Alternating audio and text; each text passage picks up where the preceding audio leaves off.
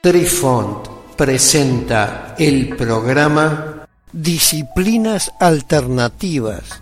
Hola amigos, les saluda Cucharita de Postre e inicia aquí nuestra crónica que seguramente los sorprenderá una vez más. Apreciamos sentir tu presencia. Comunícate con nosotros. Hazlo, Hazlo. vía Twitter en arroba trifón-media. Hola, soy Besitos de Sol.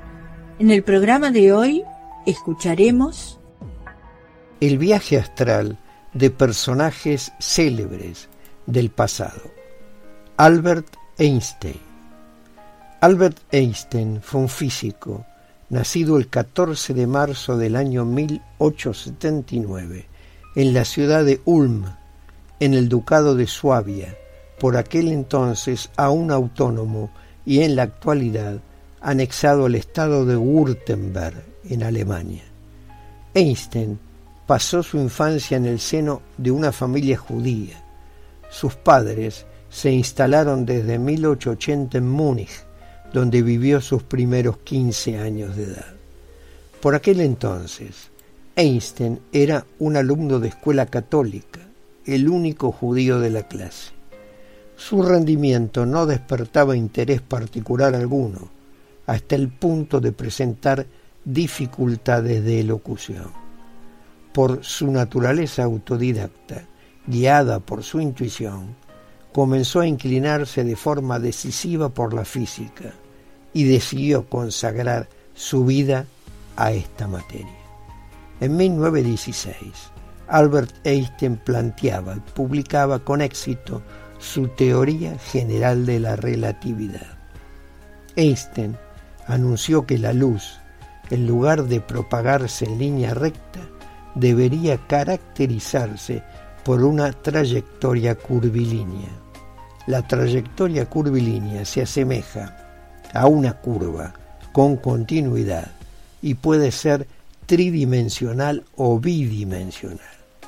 Fue el autor de la teoría de la relatividad tanto espacial como general, pasando así a la historia como un genio y un símbolo de la revolución científica del siglo XX.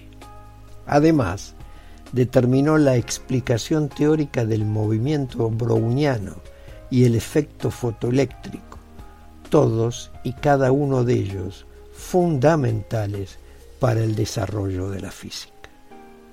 ¿Fue Einstein un soñador lúcido? Las proyecciones astrales o sueños lúcidos no aparecieron en artículos de revista especializada oficialmente hasta después de la muerte de Einstein. Es por ello que solo se ha especulado con el hecho de que él fuera un soñador lúcido. Sin embargo, está claro que Einstein reflexionó sobre el concepto de su mundo interno, de sueños e incluso utilizó técnicas de visualización para llegar a alguna de sus teorías, incluida la de la relatividad. Y sobre todo se alude a una de sus citas más famosas, que se refiere a la condición de conciencia, donde cita textualmente, la realidad es simplemente una ilusión, aunque muy persistente. Esta situación es una conclusión típica que cada soñador lúcido hace después de su primer sueño lúcido legítimo. ¿Cómo podemos confiar en nuestra percepción del mundo real cuando nuestros sueños imitan tan fácilmente la realidad? ¿De dónde viene el genio de Einstein? Sin embargo, se han realizado estudios post-mortem de su cerebro y han revelado algunas diferencias interesantes con respecto al cerebro promedio de aquellas épocas.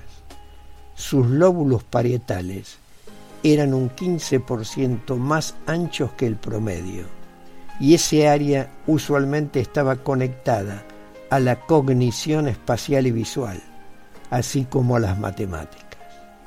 También tenía un patrón raro de crestas y surcos en sus lóbulos parietales, lo que según se pensó podría ayudar a su pensamiento visual cuando se trataba de temas inherentes a la física. Y una tercera diferencia clave está relacionada con una zona que se encuentra en la corteza motora, asociada con la habilidad musical. Einstein tocaba el violín con avidez desde la infancia.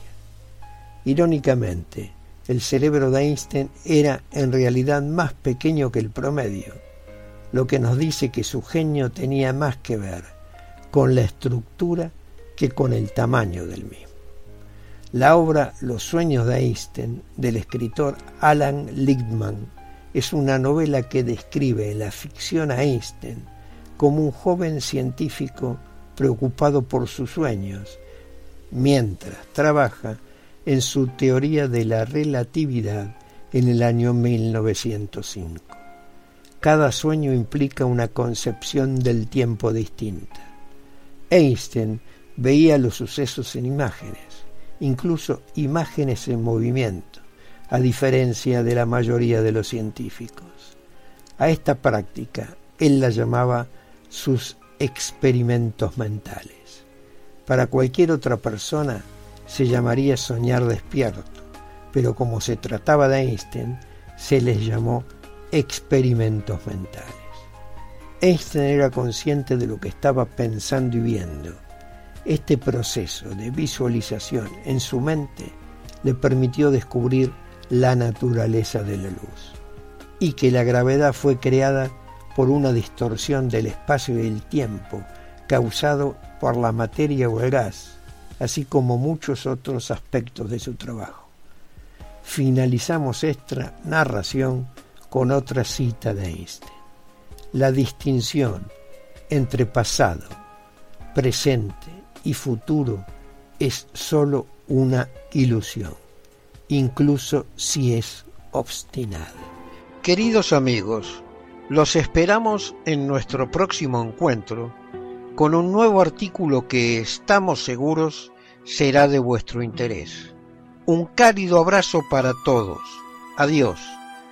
Apreciamos sentir tu presencia. Comunícate con nosotros.